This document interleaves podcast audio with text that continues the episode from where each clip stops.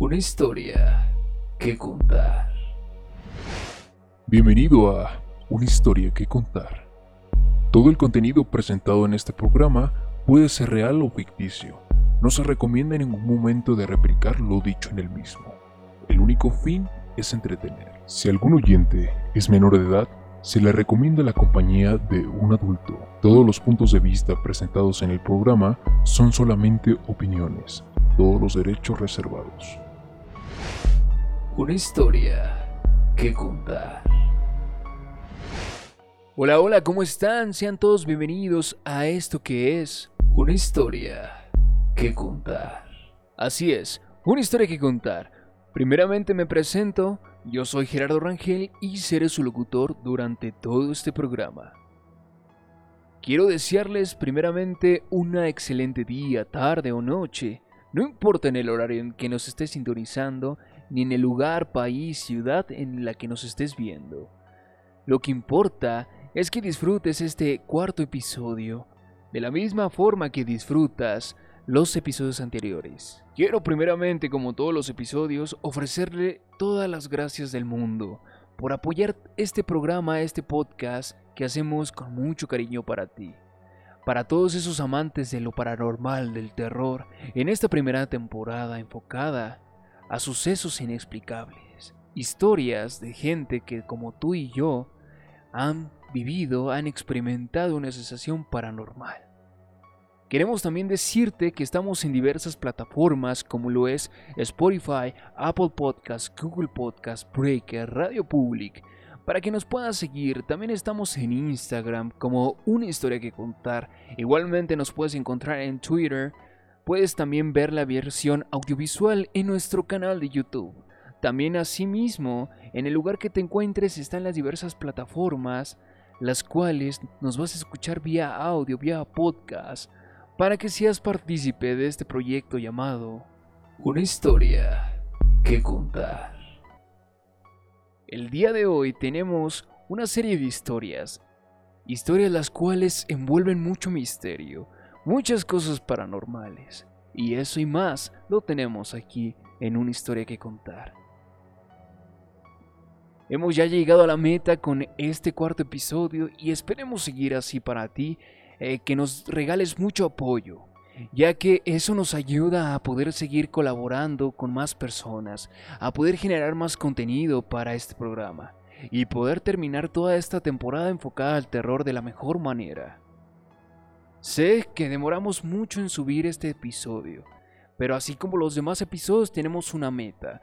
Para poder estrenar el quinto episodio, este episodio debe llegar a 400 vistas. Este o cualquier de los otros episodios de los otros videos que tengamos en el canal, si llegan a la meta cualquiera de esos, tenemos también el estreno del quinto capítulo, que todos los capítulos tienen algo en especial.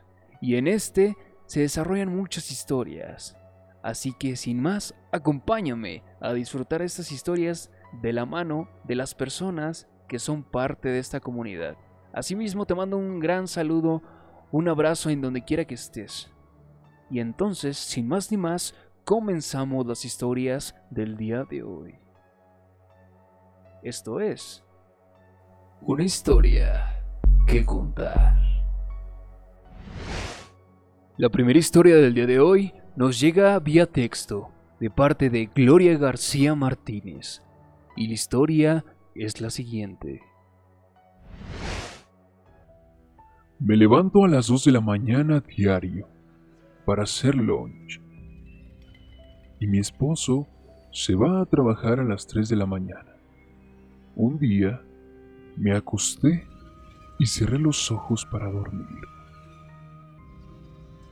Pero de repente los abrí y estaba la muerte mirándome con un bebé en los brazos.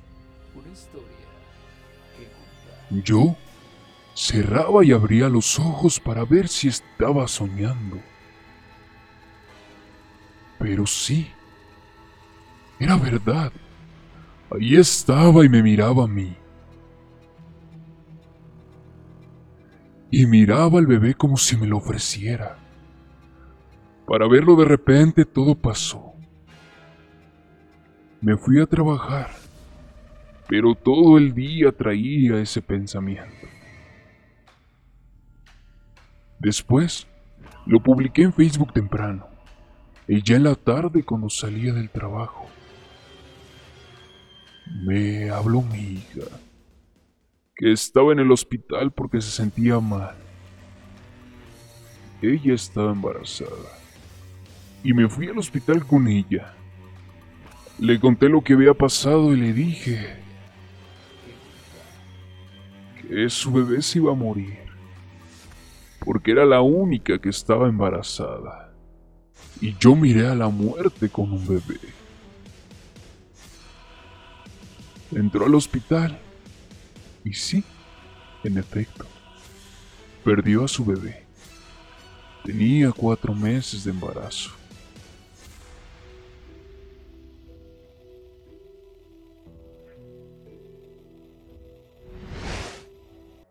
Una historia que contar. Vaya historia, una historia llena de terror, de paranormal, de cosas inexplicables y de similitudes. Primeramente muchas gracias a Gloria García Martínez desde Ensenada, Baja California, la cual nos hizo llegar esta historia. Y vaya cómo se relacionan muchas cosas con el fenómeno de lo paranormal, en este caso la muerte, la cual es un fenómeno natural que todos vamos a experimentar. Y cómo tener esa similitud, esa premonición de lo que iba a suceder con su hija. Desgraciadamente, ese suceso les quedó marcado en su familia, ya que los sueños que tenía esa familia, su hija, ese pequeño que iba a nacer, terminaron de esa manera. Es algo que simplemente es una historia que contar. Muchísimas gracias a toda esta comunidad que nos sigue escuchando. Te recordamos que también estamos en varias plataformas como lo son Google Podcast, Apple Podcast, Breaker, Spotify, Radio Public. También estamos en Twitter y en Instagram. Estamos como una historia que contar. Al igualmente, te pedimos que nos dejes un bonito like en el canal de YouTube, que te suscribas también para poder activar la campanita y que te lleguen las notificaciones cada que subimos video en el canal de YouTube. Así que espero que te estén gustando estas historias que estamos comentando, que estamos platicando para ti. Y bueno, estamos en esto que es una historia que contar. Y así finalizada esta primera historia, también damos la bienvenida a la sección de... ¿Sabías que? ¿Sabías que la máscara usada en la película Scream fue encontrada en una casa abandonada mientras se buscaba una casa para la filmación? Intrigados por ello, descubrieron que en esa casa se producieron torturas de las cuales tres terminaron en asesinatos y otras dos en suicidio.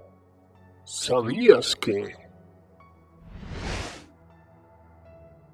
Otra vez la sección de ¿Sabías que? brindándonos información de una de las más icónicas películas del género del terror, lo cual es Scream, y vaya forma de poder encontrar la máscara que utilizaron en dicha película ya que en esa casa se produjeron torturas.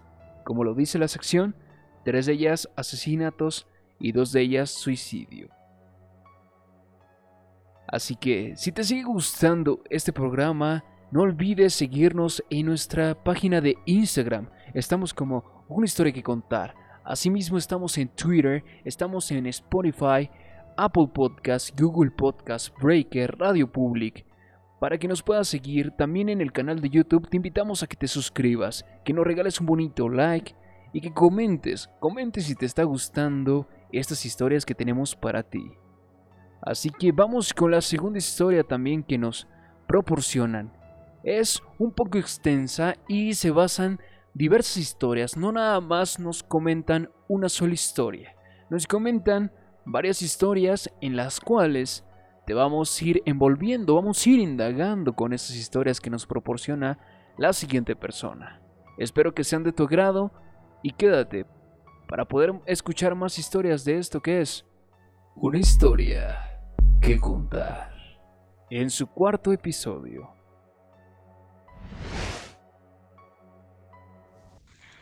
Eh, yo tengo 38 años, me llamo Úrsula. Este, tengo oh, nueve años con mi pareja.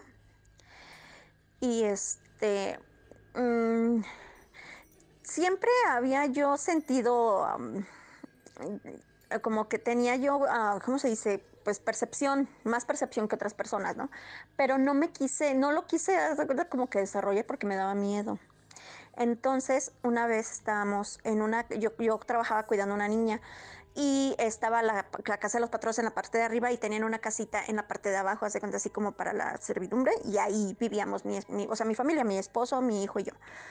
Y este, y la casa era toda de madera, toda, toda, toda, eh, hace cuenta tipo Estados Unidos, de las que tienen espacio abajo historia y este, eh, no sótano, sino espacio entre la casa y el piso, así, por fuera, que está como alzada, bueno, así.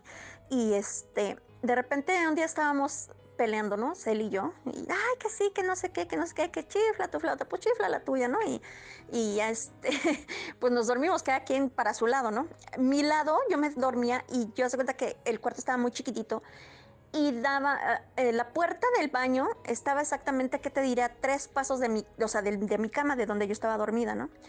En la parte de afuera eh, había una fábrica por el otro lado y ahí, haz de cuenta que los reflectores de la, de la, de la fábrica alusaban tanto que no necesitábamos prender la luz en la noche porque se, entraba el reflejo por la luz del baño, por la ventana del baño, pues. Entonces, haz de cuenta que yo sentí que eh, una cosa así como el tío Cosa, haz de cuenta, este, el tío Cosa así, un bulto, este, así, un bulto sin forma, eh, sí, como el tío Cosa, pero tenía las manos, eh, bueno, los brazos así tipo ramas de árbol. Y me estaba así queriendo agarrar, así como cuando haces que estás nadando, que te estás ahogando así, así brazadas, así me estaba haciendo. Entonces, haz de cuenta que yo empecé a gritar, yo tenía los ojos abiertos, pero no podía gritar, y de repente empecé a gritar, y ¡ay, me quiere agarrar, me quiere agarrar! ¡Ay, no, que no sé qué! Dile que no me lleve, que no me lleve. Entonces mi esposo agarró, vol- se volteó y me agarró las manos porque estaba yo manoteando, pues, o sea, de pues, defendiéndome del ser ese, ¿no? Entonces me dice, tranquila, tranquila, ¿qué pasó? Dime qué pasó, dime qué es lo que viste. Dime por favor qué es lo que viste. Y en eso me dice, ¿es esa cosa negra que está ahí parada? Y yo, sí, no sé qué. Y, o sea, y en eso volteamos los dos y ya no estaba. Entonces, ese, ese fue una cosa que, eh, la verdad que sí me, de ahí yo ya no puedo dormir con la luz apagada. El- Sinceramente ya no. Y para que lo hayamos visto los dos, o sea, es porque pues realmente pasó, ¿no? O sea, realmente estaba ahí parado y ya, realmente me estaba queriendo agarrar. Eh, intenté buscar, bueno, a ver qué era y pues mm, mucha gente coincidía que es un ente que se alimenta de las malas energías que se quedan en el ambiente cuando una pareja se duerme enojada. Y de, o sea, me estaba, me dijeron que ese ente estaba así porque me quería hacer saber que él estaba ahí, que estaba presente y que se estaba alimentando de esa energía que estaba quedando ahí, pero que no me iba a hacer nada. Y yo, ay, pues yo será el sereno, pero pues me dio un miedo. Bueno, esa es una. Ok, otra. Bueno, de ahí, de, de esa, de esa experiencia, quedé como muy sensible, quedé como... eh, Puedo ver de reojo duendes, o bueno, pues sí, se podrían decir que eran duendes porque eran cositas chiquitas, eran personitas chiquitas. Y, se, y como la casa era de madera, se escuchaban los pasos, en serio. Yo, bueno, yo puse una, una lámpara debajo de la cama, ya te pues alusaba todo, todo lo que es abajo. Y obviamente cuando pasas enfrente de una luz, de un foco, pues se ve tu silueta pasar. O sea, tapas la luz cuando tú pasas, ¿no? Y se ve la silueta pasar pues así se veía, así en la pared de enfrente, en donde alcanzaba a dar el reflejo de la luz de, abajo, de abajo de mi cama, se veía cómo pasaban, se, tapaba la luz. Y hace que, que escuchaba así como tre- tre- trepaban, así como en, el- en los muebles, y se sentaban y hacían los pies para arriba, para abajo, hace, cuenta, así como un niño que, está contento y que está haciendo sus piecitos para, así, este, pues meneándolos los piecitos así. Entonces yo dije, ay, no, bueno, eh, ya cabe, o sea, sin, eh, yo creo que ya está de más decir que pues se me perdían las cosas y realmente yo las buscaba, yo, yo, yo estaba sintiendo que me estaba volviendo loca, en serio. Y es que no están, y me dijo, ay, mamá, ¿cómo no van a estar? Pues no, me ayudaba a buscar, bueno, volteábamos el para arriba y para abajo y nomás no hallábamos nada. Nos, iba, nos salíamos tantito, regresábamos y estaban encima de la cama. O sea, cosas así que dices, es que no inventes, pues aquí revisamos. Bueno, esa es eh, otra. Así que de, y hasta ahorita así estoy, o sea, tengo esa percepción, o sea, yo, hace cuenta que sí veo, oigo, oigo, eh, escucho cosas, pero es que sí me da miedo y, trato de, te digo, de no, no, no paniquearme, pues, o sea, de no clavarme, porque si me clavo me... Este, bueno, esa es una. Otra, eh, trabajamos mi esposo y yo de guardias. Después de ahí nos salimos ya de ahí, toda la onda, ¿no? Nos fuimos a otra casa, este, aquí en la ciudad de Tijuana, en la colonia. Este, en esa casa es en una parte, es un primer piso y es, era toda la esquina y tenía balcón en todo alrededor de la esquina, ¿no? En todo lo que es alrededor tenía el balcón, tenía como tres puertas, en, en toda la casa había tres puertas para salir al balcón. Este, entonces, una vez mi esposo se fue a Zacatecas con su mamá y este, me quedé sola con mi hijo esa, esa, esa colonia es un poco ah, conflictiva y de delincuentes, bueno, no mucho, bueno, es como todo, ¿no? Pero pues los malandros nada más andan viendo a ver a quién friega, ¿no? O sea, dónde se meten y todo eso, ¿no? Este, nadie nos quería decir de los conocidos que teníamos, nadie nos quería decir que ahí habían matado a una chica. Bueno, es que nos, nos dijeron, nosotros nos dimos cuenta de que habían fallecido ahí una chica porque una vez me estaban tatuando a mí y el que me estaba tatuando le hablaron por teléfono y le dijeron, oye, ¿y dónde estás? Ay, aquí en la casa donde se aparece la muchacha. Y se quedó así, yo, mm, ¿se parece una muchacha? Entonces, eh, cuando me quedé sola, ese día vi cómo se estaban brincando, o sea, eran rateros, eran unos malandros que se querían meter a mi casa. Te lo juro, así, eran dos. Y no inventes, o sea, vi cómo se brincaron, pasaron mi cuarto, la ventana de mi cuarto, estaban intentando abrir la puerta cuando algo los espantó, algo, algo, no sé, pues yo me imagino que haber sido la chica, pero brincaron, o sea, ni siquiera se, se, regresaron por donde venían, no, o sea, brincaron y corrieron, ¡Ah, entonces yo me quedé así, wow, le puso una veladora y le dije, ¿sabes qué, chica? Pues muchas gracias, tú no perteneces aquí. Bueno, la, historia de esa muchacha es de que en ese, en ese departamento donde yo vivía, eh, vivía la chica sola con su mamá, entonces su mamá, eh, cuando estaba trabajando, eh, dejó sola a la muchacha, bueno, pues no sé, yo creo de haber tenido unos 15, 17 años, yo creo. Y bueno, pues la violaron y la mataron allá dentro de su casa y la aventaron en la, en la acera de enfrente, el cuerpo. Entonces, este, por eso la chica se aparece ahí. Y todos los, los que andan en la noche, pues ahí vagando, dicen que, que, que, la veían parada en la, en, la, en la ventana. O sea, yo nunca la vi, sinceramente nunca la vi, pero sí sentí la presencia. Mi hijo también la sintió.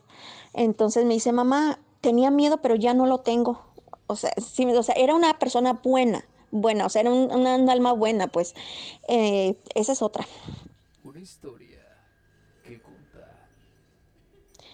Otra es, este, ya nos, nos cambiamos de casa de, de, ahí, de esa casa nos cambiamos eh, cerca de playas de Tijuana. En esta casa era una casa que estaba eh, sin habitar, ya tenía mucho tiempo sin habitar. Este, es una casa vieja, eh, muy mal construida de hecho, pero este pues casa al fin y al cabo, ¿no? Ahorita ya tenemos aquí hoy pues, unos 6, 7 años. Y este mi hijo, cuando llegamos aquí mi hijo tenía 8, este, ahorita tiene 16, entonces eh, sí, tenía como 9, 9 más o menos. Entonces ya íbamos de salida una vez, íbamos de salida y yo estaba en el cuarto de lavado que está hasta el fondo, ¿no? Entonces estaba yo echando ropa a lavar antes de irme, irme a donde me tenía que ir. Y le dije a mi hijo, ya nos vamos, papi, ¿ya estás listo? Me dije, sí, y estaba tomando agua en un vaso de, plástico de colores. Entonces se, tomó, se terminó de tomar el agua lo dejó en la, en la mesa, pues en medio de la mesa, pues no, no, no, no cerquita. Y, y, también igual, y si lo hubiera dejado cerquita, pues no hubiera hecho eso, ¿no? Pero bueno, ya íbamos saliendo, se cuenta que de la mesa a la salida donde nosotros estábamos caminando, ponle tú que eran unos tres metros más o menos de, de distancia que ya habíamos recorrido. Pues no me aventaron el vaso hasta mis pies. El vaso, el vaso, el vaso de plástico. Fue a botar hasta mis pies. O sea, si se cae el vaso ahí, pues ponle que rebota tantito o rueda. Pero lo aventaron con fuerza, así con fuerza, así ¡fum! Y yo así de, no manches. Y yo, a mi hijo no me lo van a andar espantando, ¿eh? Porque mi hijo es un angelito y ahí me puse a pelear con, ¿sabe quién? Pero yo me puse a pelear, ¿no? Bueno, eh, opté por comprar una bolsa de dulces, le puse bolsa de dulces, me creerás, tengo tengo todavía pocos dulces. Aquí en la casa esos dulces a nadie le gustan, o sea, es un hecho que nadie se los ha comido, o sea, nadie físico, pues nadie de, aquí de la casa. Eh, eran cerca de 150 dulces, 200 dulces, ahorita quedan como unos 20, 25, ¿ok? Y no son ratas tampoco, ¿ok? No, este, a, a raíz de eso, pues como que se calmaron las cosas, ¿no? Vivían aquí mis abuelitos también cuando mi abuelito cayó en, eh, el hospital, eh, estábamos solas, mi comadre, mi abuelita y yo. Y en la parte de arriba, la, la casa es de un piso, ¿ok? Eh, la casa es de un piso y, la mitad es de techo de madera y la otra mitad es de techo de concreto, ¿no? Entonces estábamos en la sala, en la sala, en la, en la cocina, y de repente se escucharon pasos, así, pasos y que estaban arrastrando cadenas y mi abuelita, santo señora, ya anda la muerte rondando, que no sé qué, que no. Ay, abuelita, no inventes. Entonces ya aprendí salvia y empecé a, pues ahora sí que voy a entrar a las malas vibras. Y mi comadre se quedó lavando los trastes en la cocina.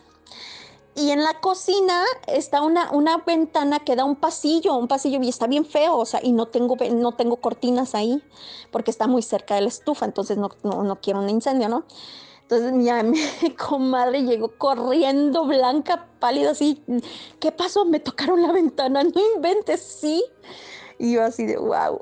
Eh, bueno, y aquí eh, ha venido varias varios, eh, visitas y me dicen, ¿qué no escuchas? Que están hablando allá atrás. tengo mi, el cuarto de mi, la ventana de mi cuarto da a otro pasillo. Ese pasillo está la cisterna y es, es un pasillo que, que, da toda la vuelta a la casa por toda la orilla. Y le digo, no, no escucho nada. Yo realmente no escucho nada. Y ellos dicen que, bueno, las personas que han venido dicen que se escucha, que están murmurando. Y yo, no inventes, ¿cómo crees? Sí, sí, sí, sí, sí. Y ay, Dios mío, bueno, no me espantes. Le digo, ok, ya, esa es otra. Este, también ah, aquí en, en el jardín, este se ve cuando tenía yo la cámara, bueno, hasta grabé porque sí se veía clarito, clarito eh, cositas chiquitas, pasar corriendo. Y hasta mi esposo me dice, tú estás loca. No, no estoy loca, no estoy loca. En serio que no estoy loca. Ve. Y ya cuando él los vio me dice, ay, güey, sí es cierto. Digo, ¿ya ves? Lo más canijo que nos ha pasado aquí en esta casa, a mi esposo y a mí, está aquí en pobre casa. Eh, mi cuarto es, está, pues sí, está grande, está largo. Y la ventana da al patio frontal, ¿no? Al patio principal. Y está, está el patio y está la reja, ¿no? O sea, para, para tocar mi ventana en la madrugada, o sea, nadie podría menos que se brinque la reja, ¿ok? Entonces en una de esas, este, ya eran como las dos y media de la mañana y yo estaba despierta todavía. Bueno, media despierta. estaba viendo ya el teléfono, pero ya, ya con, con sueño y se escucharon unos balazos y me dice, mi, esposo, yo pensé que estaba dormido y me dice, ¿oíste? Matarían. Y digo, ay, quién sabe, le digo, qué feo, qué triste, ¿no? Digo, ay, pues que Dios lo tenga en santa gloria y pues que en paz descanse, ¿no? No pasaron ni cinco minutos cuando empezaron, o sea, yo ya había agarrado el sueño, empezaron a tocar mi ventana, aquí, la, mi ventana de la, de la recámara. Pa, pa, pa, pero unos toquidotes. Yo, ¿quién? Y pa, pa, pa, toqui, toqui, ¿quién toca, caramba? Y ya cuando caí en cuenta, mm, o sea, dije, ¿cuándo que se brincó la, reja? Pues, o sea, porque la reja está cerrada con llave. Y que le digo a mi esposo, Artemio, Artemio, Artemio, le dije, escucha, dice, sí, yo escuché. Le digo, ¿quién es? Dice, pues no sé, y ya él también preguntó, ¿quién? Y nadie. Entonces se paró y le dije, no vayas a abrir, no vayas a abrir. Y hace cuenta que le dije, ve y abre. Ay, Dios mío. Bueno, abrió y me dice, es que no hay nadie. Cuando me estaba diciendo, no hay nadie, volvieron a tocar y él afuera, afuera, hace cuenta, al lado de la ventana, me dice, es que no había nadie y, volvieron a tocar. Se metió, pero en friega, dejó hasta abierta la puerta, ya tuve yo que pararme a cerrarla porque este, sí nos volvieron a tocar, entonces ya pues nos pusimos a orar y todo y ya se, calmó esa noche, ¿no? Pero eso, eso es lo más canijo eh, que nos ha pasado aquí, aquí en, en esta casa donde estamos ahorita. Una historia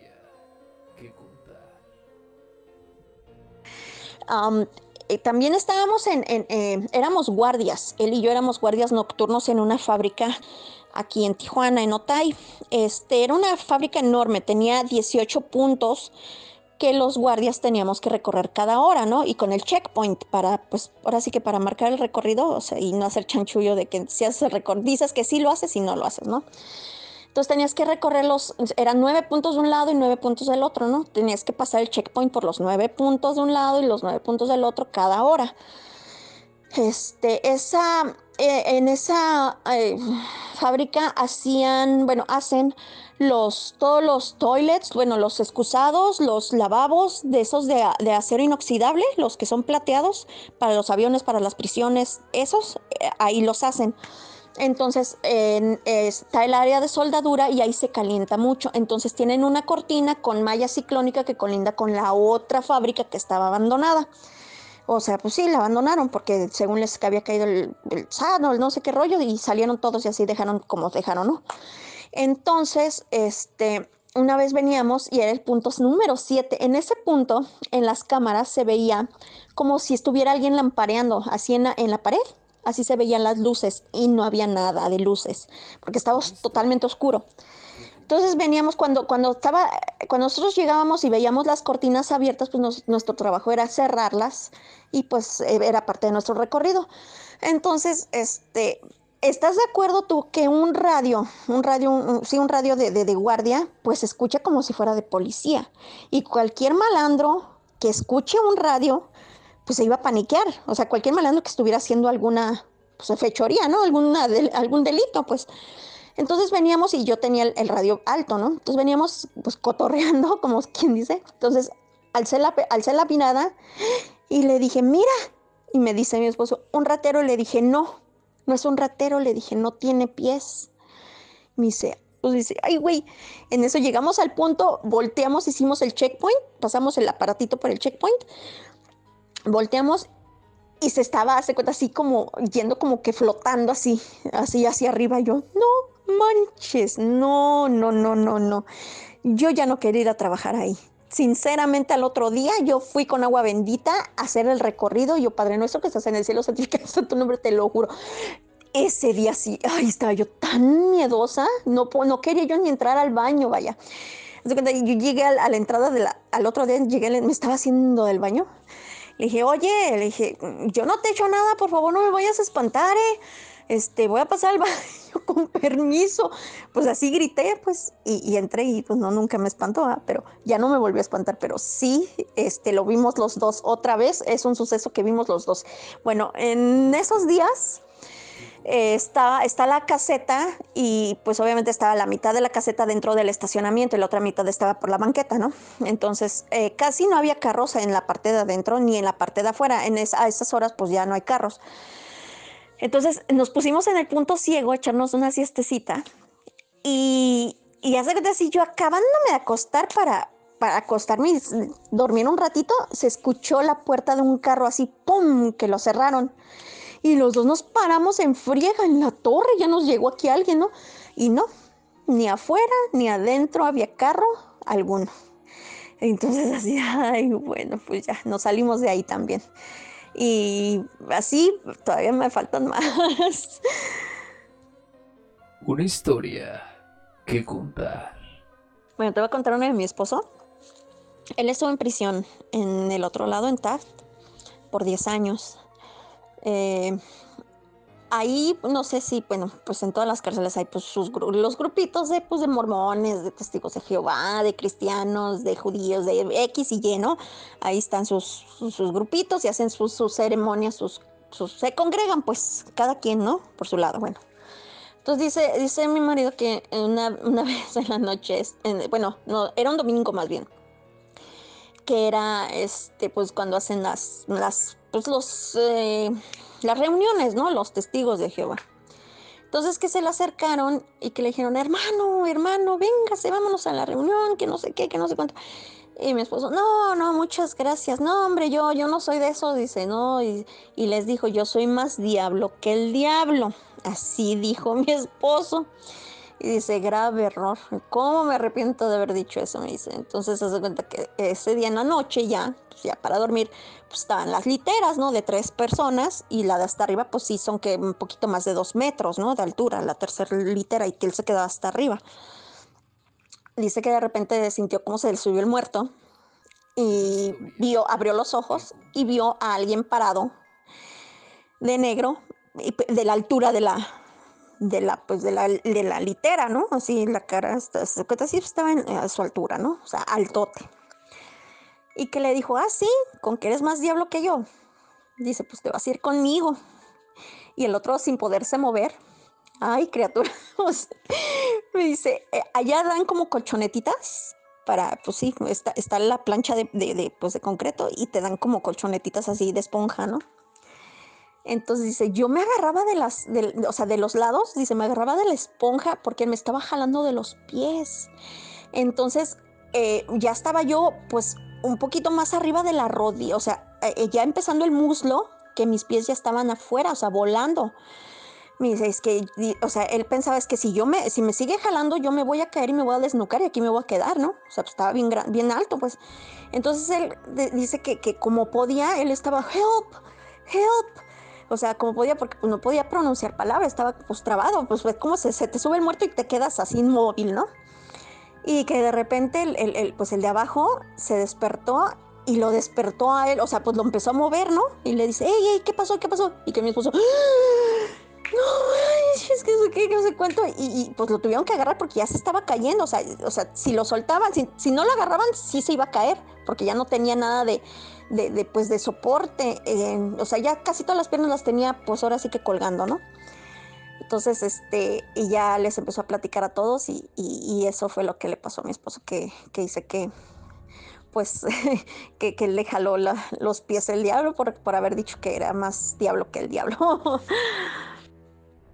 y, eh, bueno, eh, te voy a contar, no sé si esto... Eh, eh, entra en lo paranormal, pero este es un tema que no sé cómo llamarle.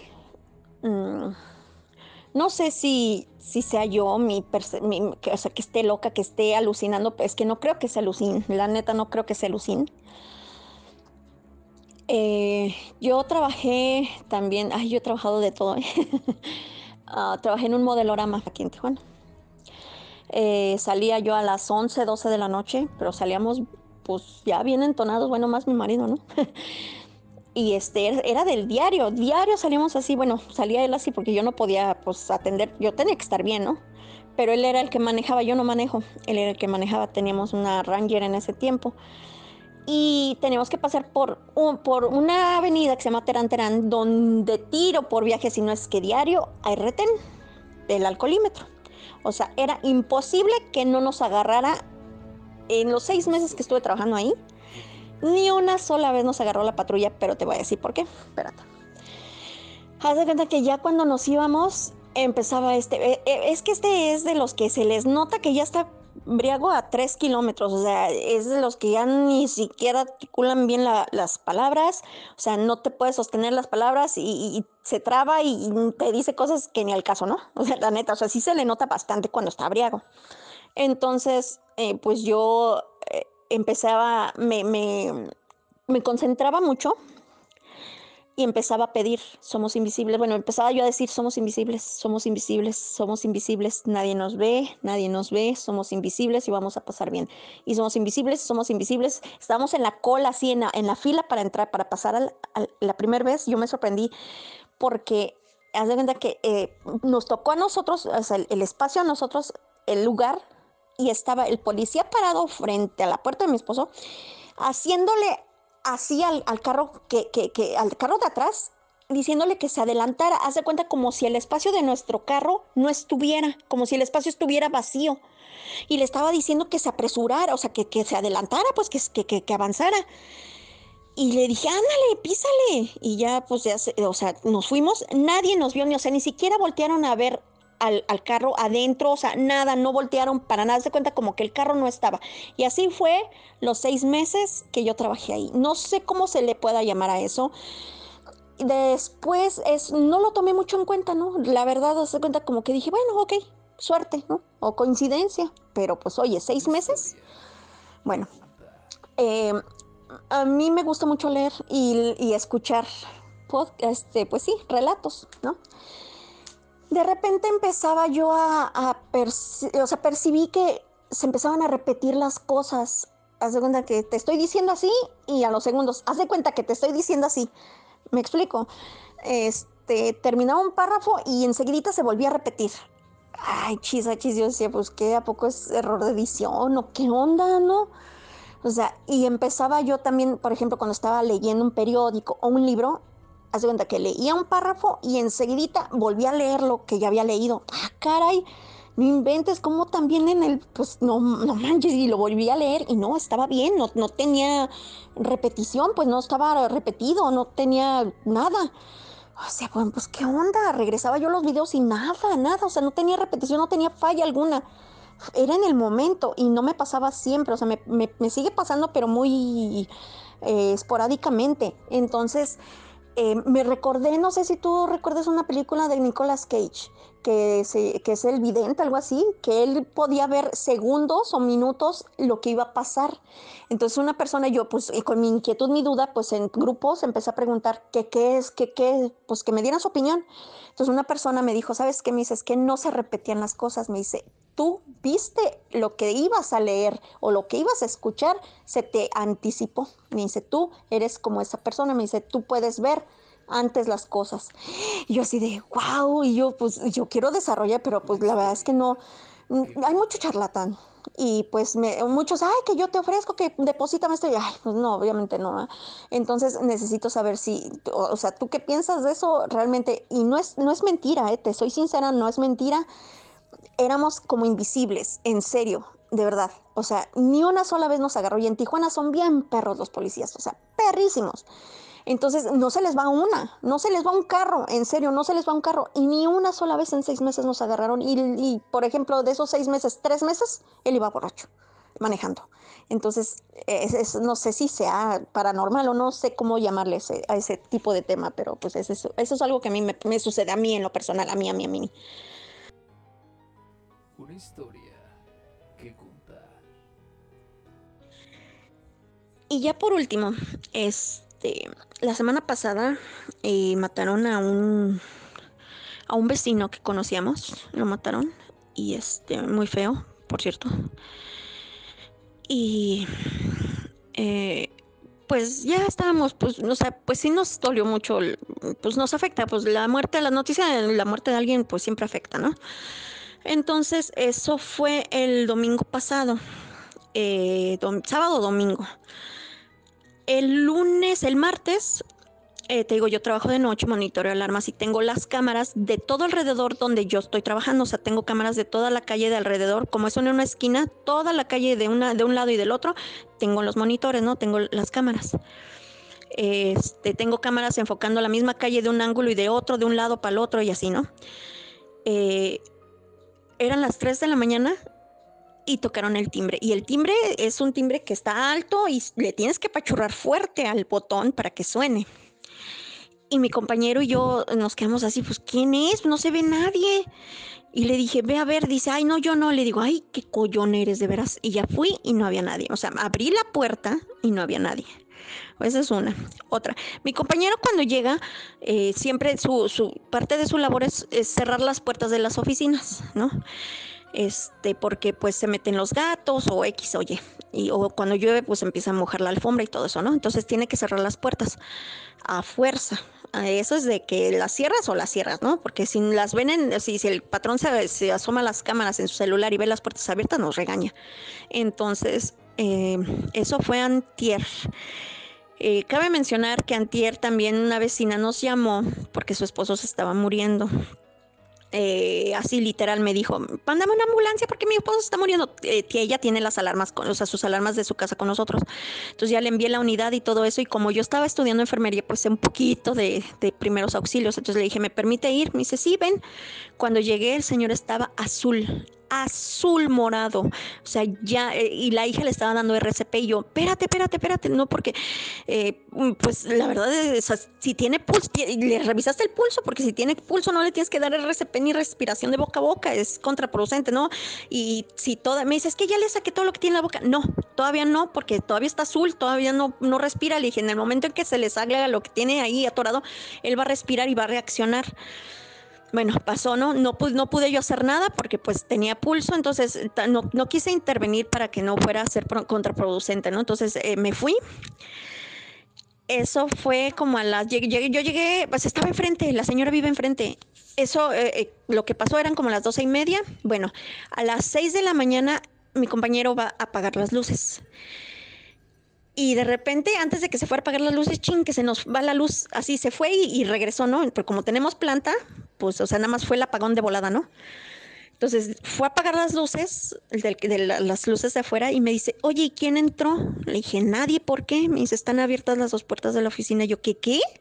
Mira, yo no inventes, pues si tú las cerraste, nadie ha pasado por ahí, porque para pasar por ahí tienen que pasar por enfrente de nosotros, a fuerza. Y no, no había nadie. Nadie, nadie. Y, ahorita te voy a mandar unas fotos, donde ah, eh, unas fotos es de, ahí de la fábrica y tengo una, cara atrás en, el vidrio, se ve una cara atrás. Y te voy a mandar fotos de también de ahí de mi, de mi trabajo, ahorita para que veas cómo está. Y eso es, eso es hasta ahorita de lo que me acuerdo, lo único que me ha pasado.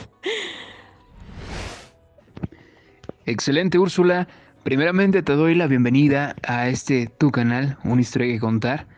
Nos han parecido excelentes tus historias y claramente que todas las voy a añadir para que toda esta comunidad que nos está ahorita sintonizando puedan ser oyentes de todas estas historias que nos has contado. Vamos a tratar de desglosar un poquito las historias para así poder tener un, un resultado, ¿vale? En tu primera historia nos platicas acerca de una entidad, una entidad la cual tú relacionas con este famoso personaje de las películas del tío Cosa. Vamos a primero indagar un poco más. Como bien lo sabemos y lo saben los oyentes, cada que se suscita un problema, ya sea de pareja, familiar, personal, son malas energías las cuales abundan alrededor de todo el panorama en el cual nos encontramos. Son energías negativas las cuales se concentran y en este caso también se pueden materializar si la energía predomina. En este caso estaba materializando con ese tipo de ente que tú veías. Al igualmente te quería hacer daño, te quería hacer notar, como bien lo comentas, el que estaba presente una entidad que estaba presente, que te estaba haciendo saber la razón que era el conflicto. Era una, una materialización del conflicto. Son muchas las energías que se concentran en diversos lugares, ya sean escuelas, ya sean oficinas, sean fábricas, sean casas. Se concentran muchas energías y estas más predominan cuando llega la noche. En este caso, su discusión de ustedes fue a una hora considerable. Igualmente todas esas apariciones, esas energías, cuando uno llega a un lugar nuevo, como nos lo comentas en la siguiente historia, en la aparición de duendes, de al saber que tú has dejado una cosa en su lugar y la recuerdas perfectamente. Y te das cuenta que cuando quieres buscarlo nuevamente, agarrarlo del sitio en donde lo dejaste, ya no está allí. Entonces son cosas que nos suceden inexplicables. Como bien lo comentábamos episodios pasados, los duendes son territoriales y tienen un objetivo con las personas. Al igualmente, cuando nos los comentas lo del vaso que te lo avientan con el con tu hijo, son cosas que se presentan. Más que nada, también las personas, los menores, los infantes, son vulnerables a todas estas entidades, ya que como en toda entidad existen las cosas buenas y las cosas malas. Tienen objetivos con las personas y al ver que en un hogar también predomina energía negativa, ya sea por ustedes o ya sea, como bien lo comentabas, una casa diferente, la cual apenas es habitable, y ustedes llegan, la gente que previamente habitó esa casa, las, las prácticas que hacían dentro de esa casa, el tipo de personas que había en esos lugares, eso rodea y eso hace que la energía negativa se concentre más. Bien o lo comentaste, ventas de la niña, en el cual estos maleantes querían usurpar tu hogar, y esta entidad se presentaba muy frecuentemente. La forma en que también falleció esta niña era una persona sin maldad, era una persona pura, era una persona la cual a su corta vida le quedaba mucho, mucho futuro por delante. Y al ver el término del deceso que tuvo, el trágico deceso, fue algo lo cual orilló a esa persona y se volvió una especie de protectora de ese hogar. Es por eso que como bien lo hiciste, hiciste una buena acción de poderle brindar las gracias y poder proteger ese lugar. Sin embargo, al fin de cuentas es una energía que está concentrada y desgraciadamente la forma en que, en que falleció pues es algo de carga energética que también con el paso del tiempo se les impregna a la gente que está en esos lugares, en este caso ustedes.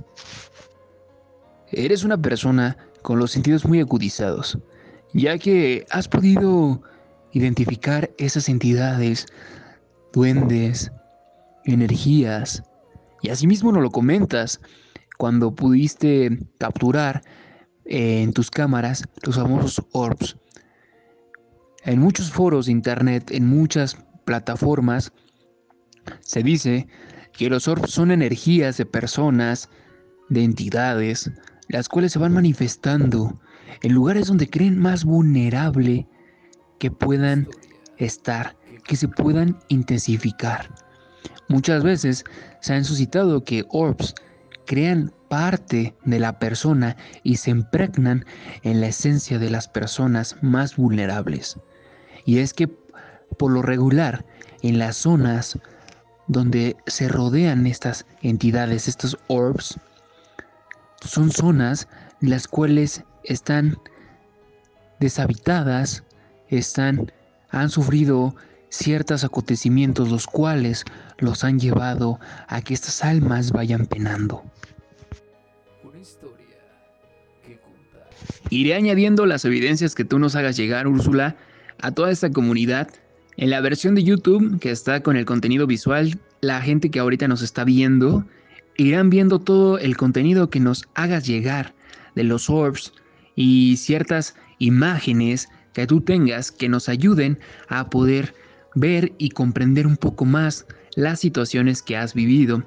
Así igualmente a toda la comunidad que nos sintoniza mediante Spotify, Apple Podcast, Breaker, Radio Public, Google Podcast, los invitamos a que si quieren ver el contenido visual, se den una vuelta al canal de YouTube en este episodio, en el cuarto episodio, que nos den un apoyo también en la parte de YouTube y también asimismo van a estar todas las evidencias vía Instagram, en el Instagram de Una Historia que Contar, para que también allí estén al pendiente del contenido que se va a ir subiendo acerca de esas historias que nos está contando nuestra amiga Úrsula.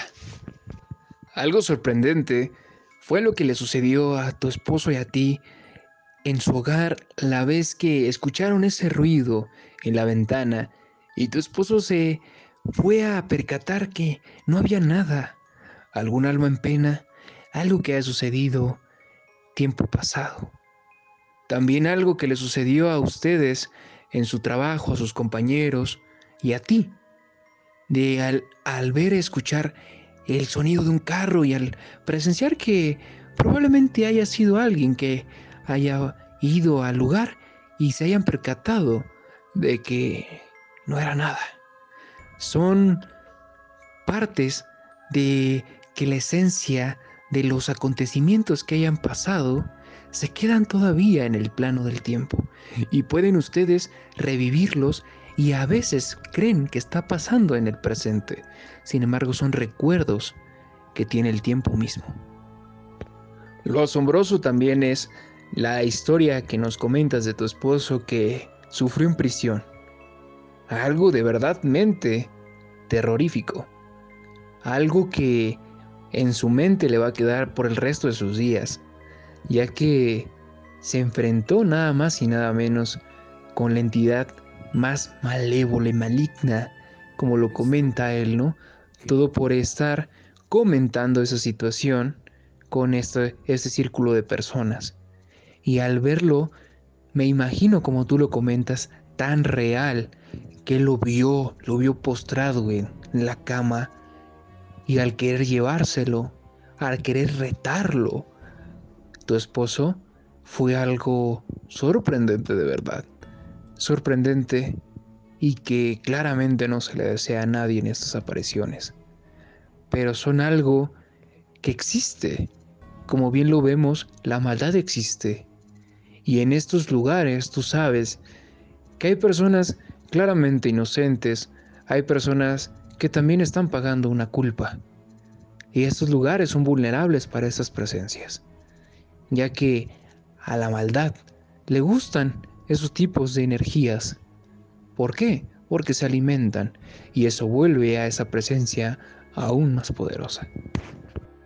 Una historia que contar. De hecho, eh, pues se podría decir que también lo vio mi esposo por el mismo tipo de, energía con el que los dos nos, quedamos dormidos. Entonces, este, sí, porque fue un, pleito muy, muy fuerte. Nos ofendimos y todo, y así nos quedamos dormidos. Entonces, este, sí, nunca, nunca se vayan a dormir peleados. Eso sí, se los digo, por favor. Asimismo, ahorita yo les estoy incluyendo las imágenes que podemos notar que Úrsula se encuentra en su trabajo, que tú te encuentras en tu trabajo, y al ver estas presencias que se, que se magnifican, que se vuelven en parte físicas, ya que la cámara puede detectar un rostro en efecto, como lo comentas con las selfies y los guard eh, que, que te tomaste, ya al pasar por varios filtros se sigue viendo con más claridad la, presencia de, esta, de este rostro. Ahora bien, en la selfie que también te tomaste se alcanzan no nada más uno, se alcanzan a ver diversos rostros, pero uno en específico me intriga mucho, ya que es una especie de, de persona madura, persona craneal, con una especie de túnica que se ven al parecer que, que cuenta esta, esta entidad. Se ve algo demoníaca, algo paranormal y definitivamente yo lo considero una presencia negativa. Cuéntanos al respecto, Úrsula, de eso. Tú eh, en tu infancia eh, sufriste alguna pérdida de alguien, de un ser querido de edad adulta o o tú has, por lo que has vivido, has pasado, has tenido algún conflicto con alguna, alguna persona a la cual creas que también estés practicando un proceso de magia o algo por el estilo, porque esa, ese rostro refleja maldad. Y lo más interesante de tus historias, Úrsula, es eso, de que has presentado a nosotros evidencia y aparte tienes un testigo muy claro que es tu esposo, el cual también ha sido partícipe de todas estas apariciones, todas estas cosas que, que nos has comentado. Y creo yo también que a uno de todos los que nos están escuchando también les ha pasado algo similar. De hecho, Llegamos a la casa, a la, anaranjada, le decimos así porque era por fuera de color anaranjado. Este, se sentía, la, yo sentía algo ahí, yo me sentía observada. Eh, mi esposo siempre me dijo que estaba yo loca, pero eh, de cierta forma él lo hace como, como para no creer y no espantarse, porque él también percibe las cosas. Entonces, eh, cuando yo le doy las gracias a esta, o sea, yo, yo luego, luego pensé en ella, ¿no? Cuando, cuando vi que los rateros se fueron, o sea, se brincaron así el balcón así para abajo, o sea, ni siquiera nada, o sea, ¡pum! Patitas, ¿para qué las quiero? Entonces se fueron, entonces yo dije, fue ella, dije, wow, gracias. Entonces me paré, porque estaba yo acostada con mi hijo, me paré y luego, luego le dije, pues muchas gracias por defenderme, por, protegerme, ¿no? Por, por espantarlos, de verdad, muchas gracias, estoy, estoy muy agradecida. Y tú no deberías estar ya aquí, tú deberías estar ya descansando en paz deja ya a esas personas, esas personas que te hicieron daño, ellos van a pagar, les dije. Y, le puse la veladora y le recé y, y, pues se fue porque la casa se sintió, o sea, no se, no se sentía pesada de mala vibra, se sentía, se sentía una presencia. Cuando le hice la veladora, cuando le hice la, o sea, hice el ritual de la veladora y le recé y todo, se sintió la casa en paz, en paz, totalmente en paz. O sea, uno ya podía dormir a gusto, porque yo siempre estaba con la zozobra, así con los ojos abiertos y como que, que alguien andaba ahí, alguien estaba ahí. Entonces, y cuando eso sucedió ya, eh, ella pudo descansar a gusto, yo me imagino, bueno, en paz. Claro que sí, eso fue una ayuda que le diste tú de tu parte, fue un trato justo, ya que ella ayudó a que estos maleantes no pudieran entrar a tu hogar. Y al igualmente, tú hiciste lo correcto, que fue ayudarla a que pudiera trascender y asimismo poder descansar en paz.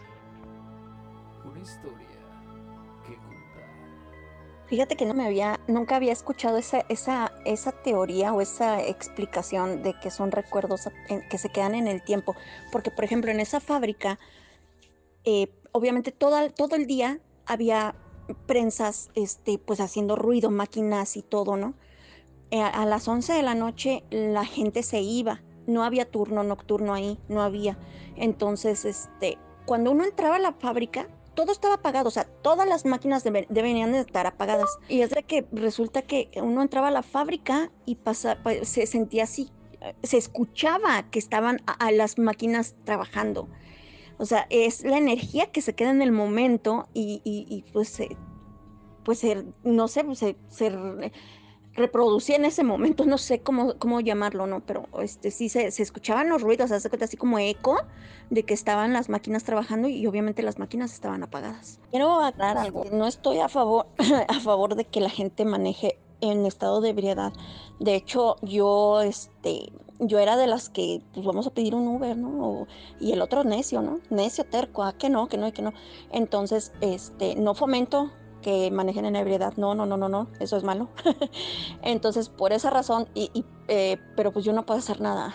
Me explico, o sea, no puedo hacer nada porque pues ni pues no es un niño chiquito, vaya, ¿sí? Entonces, eh, eh, por esa razón, pues y como sé, y gracias a Dios, pues obviamente nunca nos pasó nada, ¿no? Porque también yo pues me concentraba en, en que pues nada de, de, choques, nada que, o sea, hace cuenta como que íbamos volando, casi casi yo así me sentía que íbamos volando y que no iba a pasar nada y que no nos iban a ver y que éramos invisibles. En ese momento yo, yo solamente pensaba en eso, en eso, o sea, y yo volteaba hacia arriba, eh, porque estaba agachada, mi cabeza estaba agachada, viendo mis piernas, o sea, y cuando estábamos, que él se paraba, o sea, como, como se para uno en un retén, yo alzaba la, mirada y yo veía al policía que, que le hacía al de atrás que se acercara, pues no, o sea, porque pues estaba el, el, el, hueco vacío. Entonces yo le decía a, mi esposo, avánzale, vámonos. Y o sea, y él se quedaba así como, ¿qué, qué onda, no? O sea, pero sí, e, es, es bastante extraño y... Historia que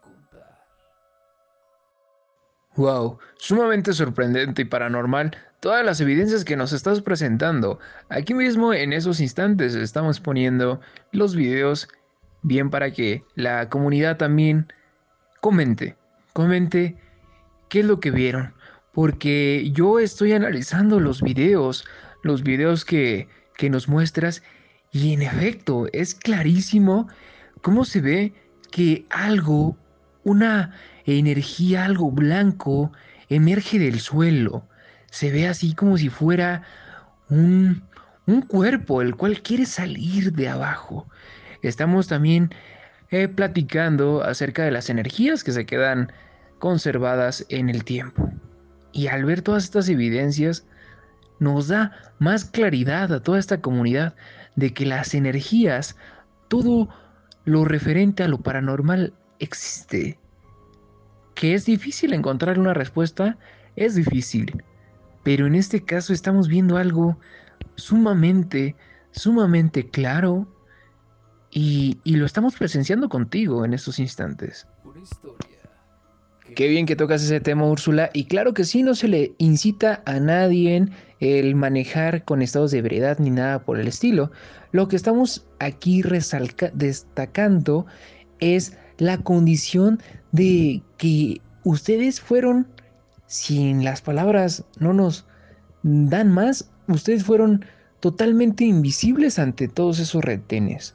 La forma paranormal de cómo igualmente tú te enfocabas en decir, somos invisibles, somos invisibles y no nos va a pasar nada. También ahí vemos el poder de la fe, el poder de las palabras, el poder de las decisiones, tanto sean positivas como negativas, tienen un poder hacia las personas. Eso es lo que tenemos que destacar de esa historia. Sin embargo, igualmente yo también aconsejo que no manejen en estado de ebriedad, al contrario, siempre tomen las medidas, consuman con moderidad y todo con medida, todo con medida. Todas las cosas en exceso son malas. Entonces, pero es lo que queremos destacar aquí en, en la historia, ese transcurso de cómo sucedió algo muy, muy, muy sorprendente que cuántas veces lo evadieron y jamás salieron afectados. Mira, este, pues ahorita voy a confiar algo a todos. Espero no me juzguen. Eh, yo, bueno, mi mamá falleció cuando yo tenía dos años. Pues yo viví todo el tiempo con mi papá. Eh, a la edad de 16 años, yo me metí, bueno, sí, conocí el mundo de las drogas. Eh, me estuve 13 años eh, viviendo, pues, fumando piedra, vaya, para ser sincera, ¿no? O sea, ya concretas. Eh, cuando uno, una persona me dijo, me dice, cuando uno se droga, entra a otra dimensión, o sea, se, se, vuelve más sensorial y sus sentidos están más alerta que una persona en sus cinco sentidos, pues, o sea, sin, sin, sin ponerse grifo, ¿no? Acá. Entonces, eh, yo, o sea, e, esa persona, y fíjate, no sé si, no es coincidencia porque no existen las coincidencias. Muchas de las personas, la mayoría de las personas que andamos en drogas conocemos las palabras del Señor en, o sea, cristianismo, como por así decirlo, ¿no? No me considero cristiana ahorita, eh, no me considero, no sé ni qué soy ahorita, pero eh, conocemos la palabra de la Biblia, o sea, de la palabra del Señor, vaya, a eso, eso quiero, quiero llegar. yo estaba con una persona que pues que era, era cristiano y pues que también recayó y todo, y me dijo, ¿sabes qué? Me dice, todos los ruidos y todo lo que tú escuchas cuando te metes un jalón, o sea, cuando te echas un jalón, me dice, mira, vamos a entrar ahorita al hotel, o sea, entramos al hotel donde yo vivía, me dice, mira, ¿escuchas cómo está ahorita todo callado? ¿Cómo está el silencio mm, bien bonito? Le digo, sí, ok, vamos a entrar al cuarto, te vas, y te fijas cómo nada más te, te, te metes una y empieza el ruido. Y no son alucinaciones, el ruido sí está, o sea, sí, sí hay ruido, pero son los demonios que quieren hostigarte para quedarse con tu alma, o sea, te, quieren volver loca, o sea, quieren que te quedes en el avión. Ese, ese es el, el, trabajo de esas, esas entidades, o sea, con las personas que nos drogamos, me dice. Y, y, y hace cuenta que salen así del suelo, como, como la película de Ghost, así me dijo y así se, llevan tu alma. Yo así de, no inventes, no O sea, me, así me dijo, no sé qué tan cierto sea. O sea, no le veo, mm, no, no le veo muy descabellada esa, esa teoría. Porque sí, de hecho, o sea, yo, yo hasta escuchaba, mírala, mírala, cómo se pone de tonta. O sea, yo así no inventes. O sea, yo escuchaba la voz de mi papá y, y, y, y, y Úrsula, ¿en qué, en qué, en dónde está? ¿en dónde está? O sea, y que me, y que me llevaba, o sea, yo ya veía sombras abajo de la puerta, o sea, cosas que, que uno ve y que uno piensa, ay, pues estoy droga, pero no, o sea, es que sí pasan, sí pasan, pero pasan para uno, o sea, la, demás gente lo ve normal, lo ve como si, ay, pues se pusieron a, todos se pusieron de acuerdo ahorita para prender las teles, todos bien alto. Me explico, o sea, la gente lo ve normal, pero uno se siente que se vuelve loco con esa cosa, cosa porque te paniqueas, te da miedo. Entonces, eh, eh, no sé si tenga algo que ver eso que yo traiga acarreando, porque esa entidad de ahí se ve como, como que me está viendo fijamente, así, o sea, se le ve la cara blanca, así, tétrica, y se, se ve que me está viendo fijamente. Y se ve mala, se ve mala. Entonces yo le atribuyo a eso, a que pues traiga yo algo cargando por ahí, no sé. No, de que a mí me contó eso, este, eh, y, y ya cuando nos han pasado cositas así a, a los dos juntos, que los dos hemos visto cosas, que los dos hemos visto todo, todo eso, este, eh, pues es claro que pues tenemos eh, muy desarrollado eso, ¿no? Y sí, de hecho, eh, hay una, hay una, un capítulo de Sobrenatural, eh, donde, no sé si has visto Sobrenatural, donde entra, están en la cárcel. Y, y de hecho, o sea, de eso se trata, o sea, de, de, de, de las entidades que, que están en la cárcel, de las personas que fallecieron y de las malas vibras que traen algunas personas. Y, o sea, y, y ni a dónde irte, o sea, ¿para dónde le corres? Imagínate. O sea, eh, y, y ahí, o sea, no hay ni, y ahí nadie te va a creer. Nadie te va a creer que fue esto, que fue el otro. O sea, ahí te van a tirar de loco y ya está, o sea, cosas así, ¿no? Entonces le dije a él, ¿sabes qué? Pues no inventes, es que cómo se te ocurre decir eso. Me dice, pues es que yo no quería ir, pero imagínate. Digo, ¿para qué voy a ir a decir eso? Le dije, no, ahora vamos a ir a misa cada ocho días. Me dice, sí, ya sé pero sí algo terrible, que la verdad que si me pasara a mí, no sé, ¿no? Realmente algo así tan fuerte, no sé. No, yo creo que sí. No, no sé. la verdad, no sé qué me pasaría. Una historia que contar. Muchas gracias Úrsula por contarnos todo esto y abrirte un poco más a la comunidad.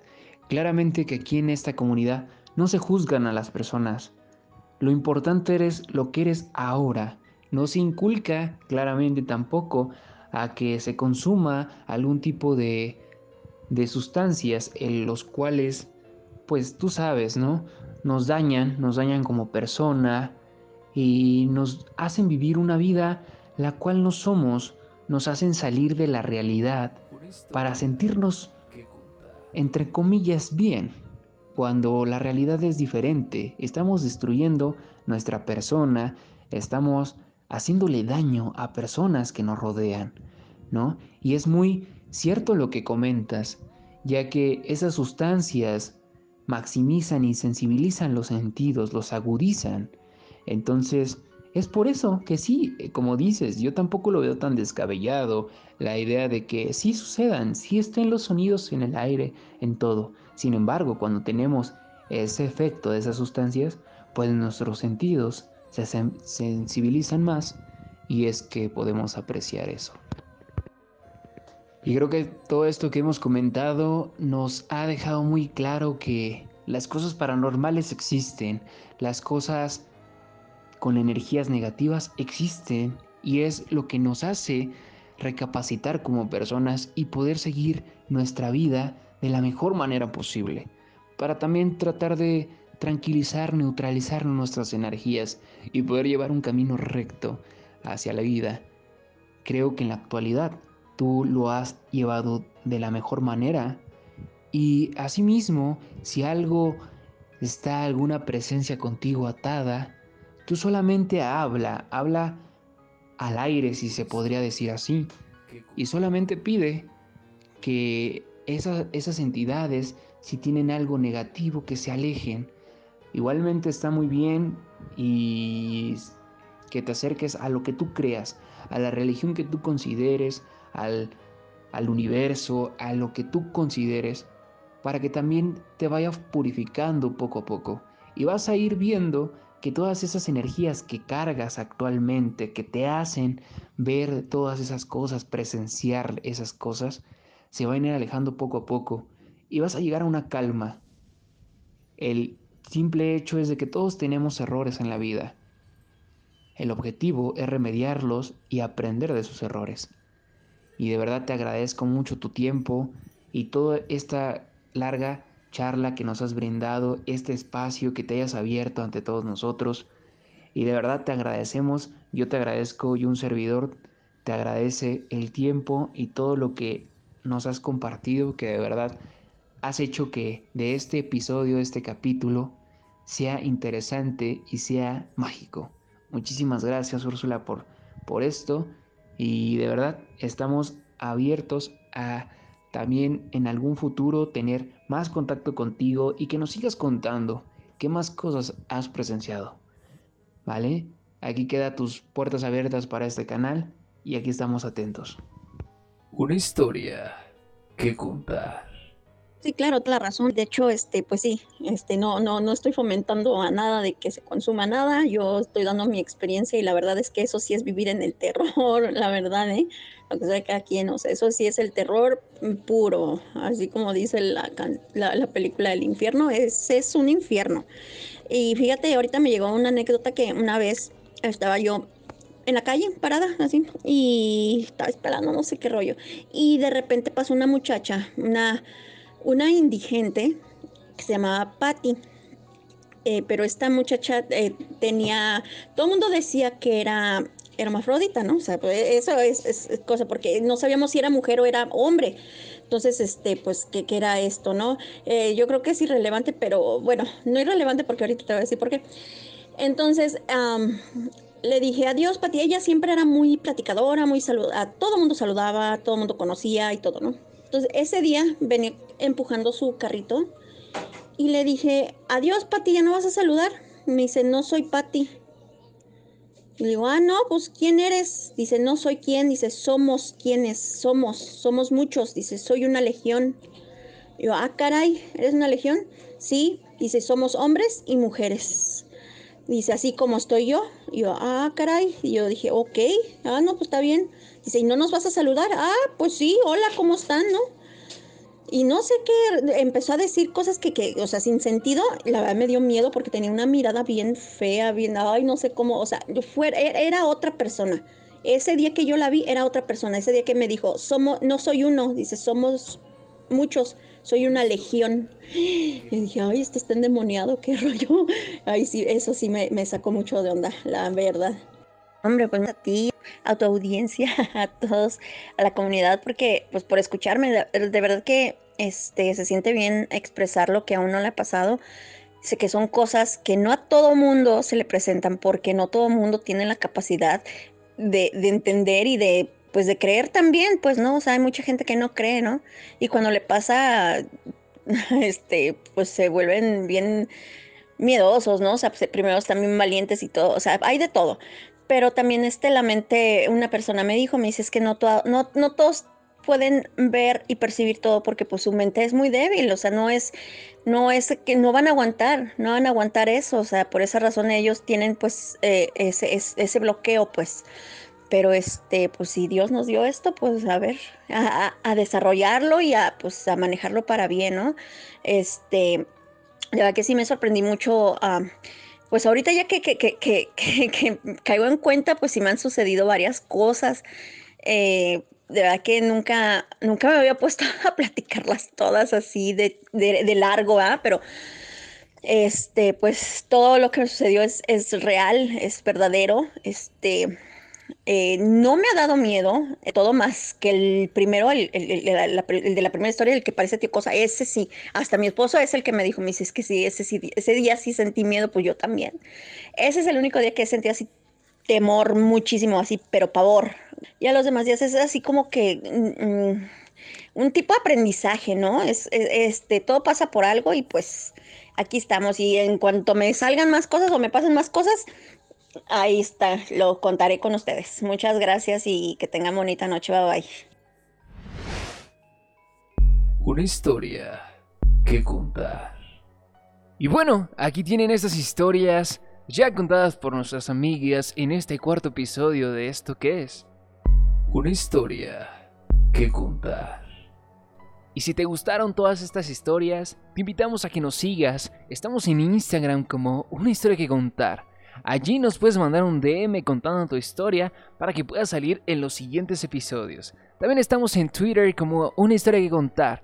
Estamos igualmente en Spotify, Breaker, Radio Public, Google Podcast, Apple Podcast, para que también nos puedas seguir por allí y puedas disfrutar todo nuestro contenido que tenemos especialmente para ti. Por lo regular, estos episodios, cada episodio tiene tres historias de tres personas. Sin embargo, en este programa, en este episodio, hubo varias historias en una sola.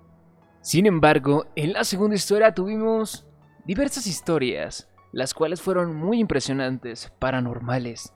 Y así que te invitamos a que nos sigas apoyando en todos los demás capítulos para poder llegar a la meta a la meta. Este capítulo tiene que llegar a las 400 views. Cualquiera de los episodios que hemos subido, cualquiera de los videos en el canal de YouTube, para que este llegue a las 400 vistas y podamos estrenar el quinto episodio. Ya ahora sí, con tres historias de tres personas. Te invitamos a que te suscribas al canal de YouTube, que actives la campanita, que nos regales un bonito like en los episodios que más te gusten. Asimismo, te invitamos a que comentes, a que tus comentarios nos hagan saber qué historias fueron las que te gustaron. Pero te lo dejamos así para no hacer tan extenso este episodio y que te sigas adentrando a esto que es una historia que contar. Te ha hablado Gerardo Rangel y te deseo la mejor de las vibras, que todos tus proyectos, ya que ya es diciembre y que todos tus proyectos se te realicen. Estaremos dejando a lo largo de este mes unas ciertas sorpresitas para los fans de Una historia que contar, para que nos sigan, nos sigan apoyando en este gran proyecto que tenemos hacia con ustedes. Es muy bonito conocer historias, conocer a más gente que les guste ese tema de lo paranormal en esta primera temporada enfocada al terror. Así que sin más ni nada, esto fue todo y esto fue Una historia que contar. Hasta la próxima.